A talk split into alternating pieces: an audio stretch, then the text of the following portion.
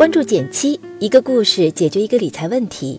在公众号搜索“减七独裁，简单的减，七星高照的七。关注后回复“电台”是本电子书，请你免费看。最近我看了一部斯皮尔伯格执导的电影《华盛顿邮报》，这部电影改编自真实事件，入围了去年的奥斯卡最佳影片提名。看了这部电影之后，我发现我们可以从《华盛顿邮报》这几十年的历史沉浮中学到不少的投资知识，直到今天都还能用得上。那么，《华盛顿邮报》成功的秘诀是什么呢？你看过这部电影吗？欢迎点赞、留言和我分享你的观点，我会看哦。老规矩，先给答案。《华盛顿邮报》的成功与他们坚守新闻操守、坚持媒体良知是分不开的。上世纪七十年代，美国记者偷偷闯入五角大楼，窃取关于越战的绝密文件，并辗转交到《华盛顿邮报》手里。《华盛顿邮报》顶住了政府的重重压力，选择曝光这些绝密文件，这也促成了持续十年的越南战争的结束。没过多久，《华盛顿邮报》又爆出一个大新闻：尼克松团队在竞选对手的总部安装窃听器，被当场发现。报道出来后，当时的总统尼克松引咎辞职，这就是著名的水门事件。因为五角大楼事件、水门事件等热门报道，《华盛顿邮报》一下子名气大涨，从一家地方性小报变成了全美排名前五的大报纸。而这一切都离不开《华盛顿邮报》的总裁凯瑟琳。凯瑟琳在丈夫死后接手了《华盛顿邮报》，成为报社的一把手。由于她出色的商业天赋，很快稳住了报社的经营。之后又推动《华盛顿邮报》成功上市，通过发行股票募集更多的资金，继续扩大报社发展规模。这时，股神巴菲特对这些股票产生了强烈的兴趣，前后总共花了一千多万美元，一口气买了《华盛顿邮报》十分之一以上的股份。那么，巴菲特怎么会看上《华盛顿邮报》的呢？原因有三个。首先，我们要知道，七十年代报纸的影响力比现在各大门户网站要强多了。大家都会通过买报纸获取信息，广告商也会在报纸上刊登各种广告。所以，好的报纸读的人越多，广告也自然就越多，收入也是源源不断。而《华盛顿邮报》作为当时一家知名的报纸，拥有巨大的品牌影响力，妥妥的就是一台赚钱机器。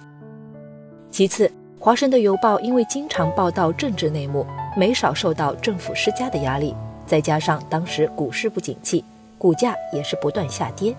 对大多数人来说，股价越跌风险越大。但在巴菲特眼里，只有下跌了，股价才会便宜，值得考虑买入。最后，凯瑟琳在危急时刻不但扛起了公司的重担，而且还把报纸办得有声有色。所以，巴菲特相信。凯瑟琳领导的《华盛顿邮报》是一家很有竞争力的公司，表现也绝对差不到哪儿去。而这笔投资也的确给他带来了丰厚的回报。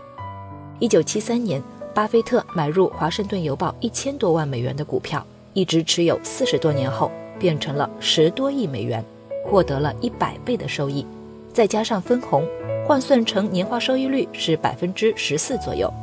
直至二零一三年，电视。互联网等媒体崛起后，巴菲特才卖出了这批股票。你可能会觉得，巴菲特获得高回报的秘诀就是简单的长期持有，并没有什么技术含量。我也能做到。实际上，一般人想要做到长期持有，还真的没那么容易。第一个原因在于，长期持有需要具备大格局的视野。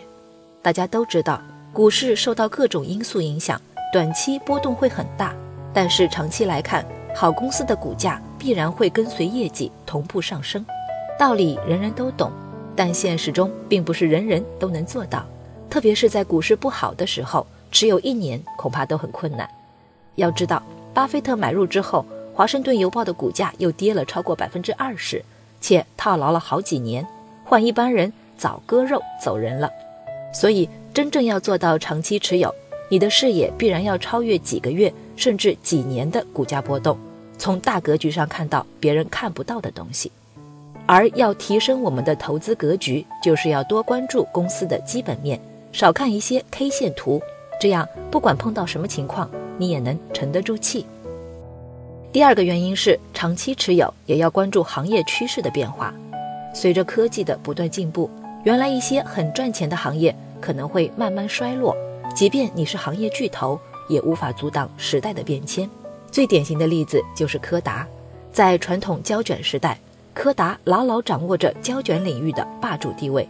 但进入数码时代，没人再用胶卷，柯达没有及时采取应对措施，慢慢就没落了。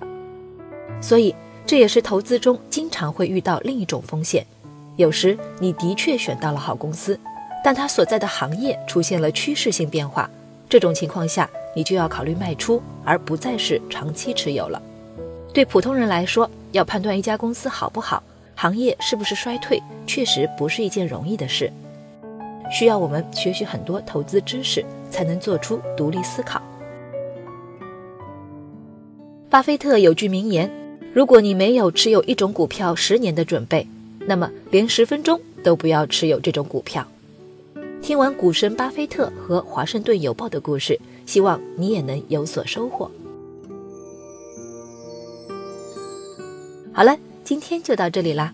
右上角订阅电台，我知道明天还会遇见你。微信搜索并关注“减七独裁，记得回复“电台”，你真的会变有钱哦。